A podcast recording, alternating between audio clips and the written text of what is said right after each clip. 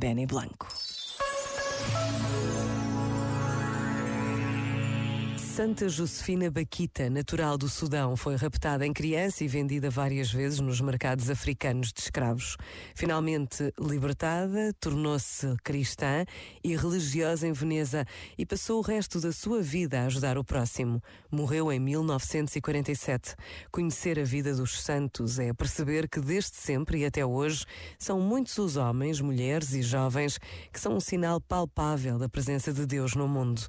Por vezes, basta a pausa de um minuto para nos recordarmos de alguém que, na rotina do dia a dia, nos interroga sobre esta presença, traduzida tantas vezes em gestos de amor, de perdão, de paciência, de compaixão. Também assim se faz oração.